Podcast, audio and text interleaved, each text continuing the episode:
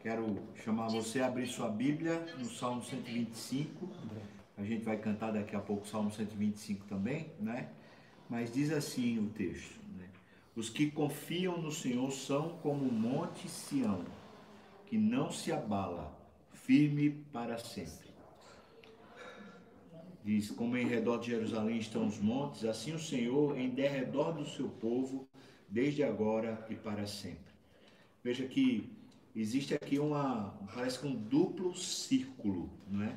Ele fala Deus como sendo um fundamento e, e, e o sustentáculo do povo de Deus, e ele diz que o povo está na presença de Deus. É como se fosse um duplo, um duplo ciclo, né? Os que confiam no Senhor são como um monte de Sião que não se abala firme para sempre. Então, o povo é como se fosse esses montes que estão ao redor de Sião, a presença de Deus. Aí depois ele diz que em redor, redor de Jerusalém estão os montes, e assim o Senhor também está em redor do seu povo. Então, é um duplo ciclo. Vamos dizer assim, o que esses dois versículos estão dizendo são o seguinte: quando nós vivemos né, é, ao redor do Senhor, quando fazemos Deus o centro da nossa vida, a gente não se abala.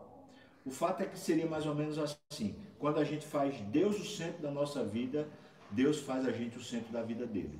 É? Ele cuida da gente como se estivesse ao nosso redor, nos protegendo. Talvez esse texto seja um daqueles textos bem preciosos para a gente pensar nele quando a gente está lendo lá 1 Pedro, que fala que o diabo, nosso inimigo, anda em derredor procurando alguém para devorar. Né? Os que confiam no Senhor têm Deus ao seu redor. O diabo está ao derredor, ou seja, seria ainda fora do ciclo de proteção. O diabo tenta achar uma brecha em Deus para chegar em nós, mas para aqueles que confiam no Senhor. Então veja que quem não confia no Senhor é como se deixasse brechas, né? deixasse a sua vida fora desse, dessa perspectiva de Deus estar de fato no centro. Deixa eu dizer uma coisa para você. Uma das grandes ciladas do diabo no tempo que a gente vive é que Deus foi colocado na igreja. Deus saiu da vida de, de dentro de casa. Deus saiu da vida de dentro do trabalho. Deus saiu da vida comum, da vida normal. A gente fez o seguinte, nossa sociedade. A gente, a gente disse que o sagrado é na igreja e o profano é do lado de fora da igreja. Aí a gente chama, para não chamar profano, a gente chama de vida secular. Não é assim? Ah, minha faculdade é secular. Ah, meu trabalho é secular. Ah, só falta dizer que minha família é secular também. Sabe o que significa secular? Deste século. Eu pergunto para você, você serve a este século ou você serve a Deus? A sua família é para Deus ou é para este século? Os seus estudos são para Deus ou são para este século? Secular quer dizer que o rumo, o destino é o Deus desse século. Nós estamos vivendo para Deus ou estamos vivendo para esse século? Bom, é fácil a gente entender aqui. A harmonia do texto aqui em hebraico é essa: é que quando a gente fica Deus fica no centro da nossa vida. É, é, como se fosse aquele acampamento que eles faziam quando estavam saindo do Egito em direção à Terra Prometida. Eles ficavam sempre ao redor do tabernáculo, que era a presença de Deus. Quando a nossa vida está em torno de Deus, ou seja, tudo é para Deus, tudo é para o centro, tudo é para Deus, então Deus também faz da nossa vida o centro dele. E aí ele nos protege por todos os lados.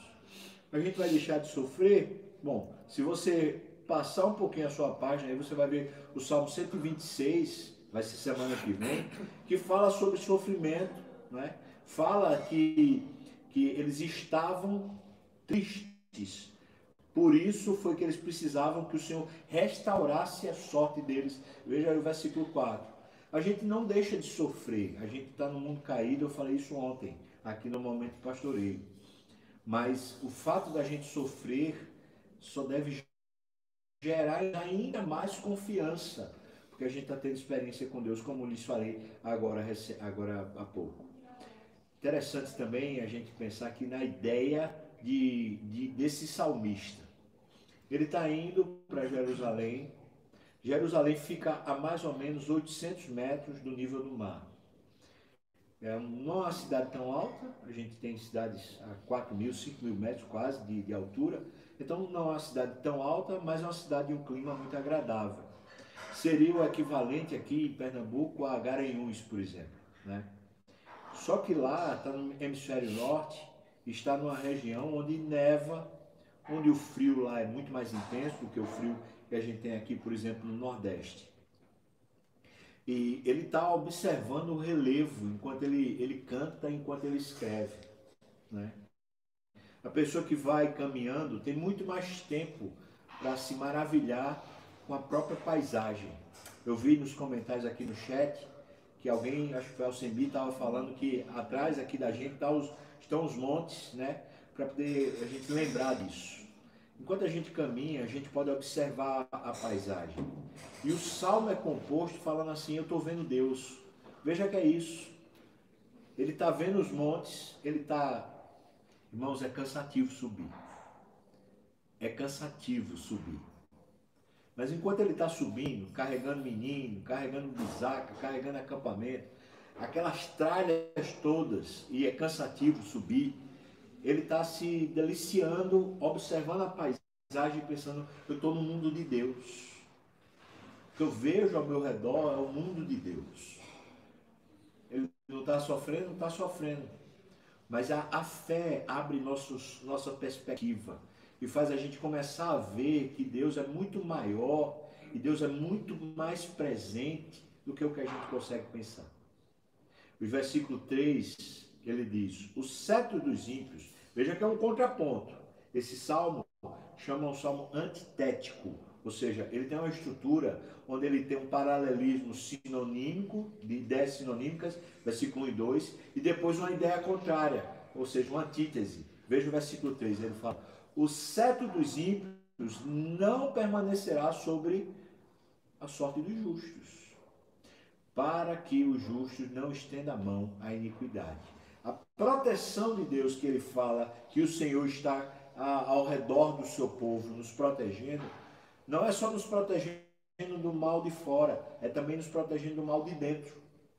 Porque eu e você temos uma grande tendência a pecarmos, a cometermos iniquidade. Aí veja o versículo 3, fala assim: aquilo que o ímpio faz com você, por exemplo, taxas de impostos elevadas e a gente não recebe de volta o que a gente fez. Às vezes uma carga de, de, de trabalho gigantesca e a gente não recebe salário digno. Às vezes um sistema de saúde, um sistema de educação, um sistema seja lá o que for, às vezes dentro da própria casa, marido e esposa, um oprimindo o outro. Essas situações, que são situações diárias, que fazem a gente muitas vezes ficar cansado, dizendo, ah, não sei para quê, né? Para que continuar nessa luta? Veja só, isso se chama cetro dos ímpios.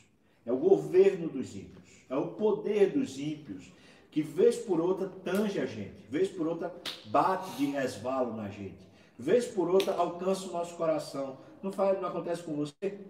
Comigo acontece.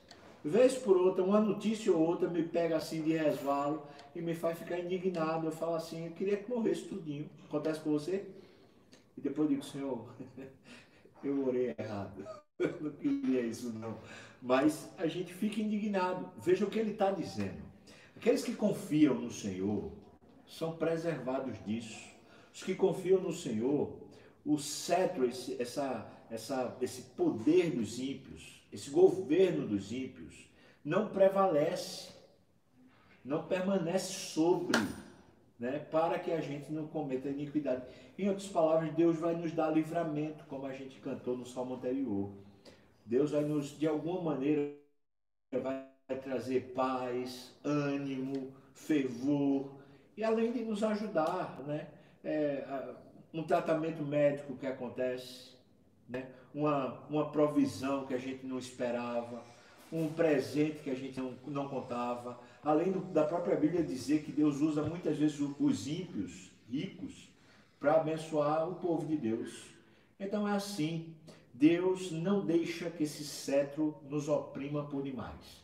Ele sempre permite até um nível e depois ele nos dá livramento. Aí o versículo 4, ele volta a falar aquilo que está nos versículos 1 e 2. Ele diz: Só que agora é oração. Faze bem, Senhor, aos bons e aos retos de coração. Eu, eu me pergunto assim: se eu fizer essa oração, Deus vai me fazer bem? Porque ele está aqui discriminando a quem o Senhor faz o bem. Ele diz aos bons e aos retos. Veja que é uma oração bem precisa, né? Ela é bem pá. Faze bem, Senhor, aos bons e aos retos, de coração. Não é fachada, não é fake news, não é hipocrisia. Se eu, se eu orar isso, Deus vai me fazer bem. Bom, quem confia no Senhor pode ter certeza que vai tendo seu coração conduzido a uma retidão. A desconfiança no Senhor, veja o versículo 3, é que gera iniquidade. A gente não consegue confiar que Deus vai cuidar da nossa casa, da nossa, nossa esposa, ou nosso marido, ou dos nossos filhos. Quando a gente não acredita que Deus é, vai cuidar do nosso sustento, da nossa manutenção. Quando a gente não acredita que Deus vai cuidar da gente, da nossa saúde emocional, da nossa saúde física. Quando a gente acha que é a gente quem vai fazer, a gente começa a adoecer. Mas aí, quando a gente confia, a gente começa a andar reto. A gente começa a andar certo. Por confiança. Não por obrigação, mas por confiança. Em contrapartida, vejo que está no versículo 5, que é o último do Salmo, né? Quanto aos que se desviam, pensa, pensa aqui comigo, irmão. Quem se desvia estava andando reto, concorda? Quem se desvia estava andando reto. Por isso que se desviou, porque a pessoa não se desvia já estando desviada. Mas veja o que ele diz: quanto aos que se desviam para sendas tortuosas, levá-los-á o Senhor juntamente com os malfeitores. Paz sobre Israel. Pense aqui no cara que está indo para Jerusalém, caminhando, subindo 800 metros, família, filha, aquela tudo que eu já falei. Vez por outra, a tentação de achar um atalho, achar uma conveniência, falar, rapaz, não aguento mais não, que negócio pesado, difícil. Mas os que se desviam terminam não chegando lá.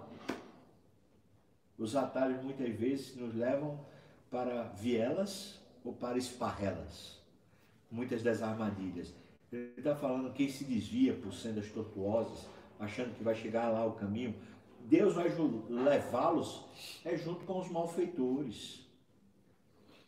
Então, o que seria aqui a gente se desviar, irmãos? Aqui no texto, se desviar significa não confiar. Você teve uma experiência, por exemplo, com uma questão de saúde. Eu estou passando isso, por isso que eu estou. Uma questão de saúde na sua casa. Aí você confiou, você. Não, Deus é fiel, Deus vai abençoar, e você continua confiando. Vem o próximo episódio de saúde, vai chegar, não vai? Se a gente continuar vivo, vai ter outro, outra, outra questão de saúde. É, aí eu não confio mais. Aí agora não. Agora eu vou, eu vou, sei lá, dar um jeitinho brasileiro. Eu me desviei. Você entende o que eu estou falando? Cada oportunidade que Deus dá de você subir em direção a Deus, cada oportunidade que Deus dá de você caminhar em direção ao Senhor, na luta do dia a dia, é nessa luta, nesse processo, que a gente não deve se desviar. Deus está nos chamando a confiar um pouco mais. Porque quem se desvia, pode ter certeza, vai, vai por um caminho tortuoso, se encontrar com os malfeitores.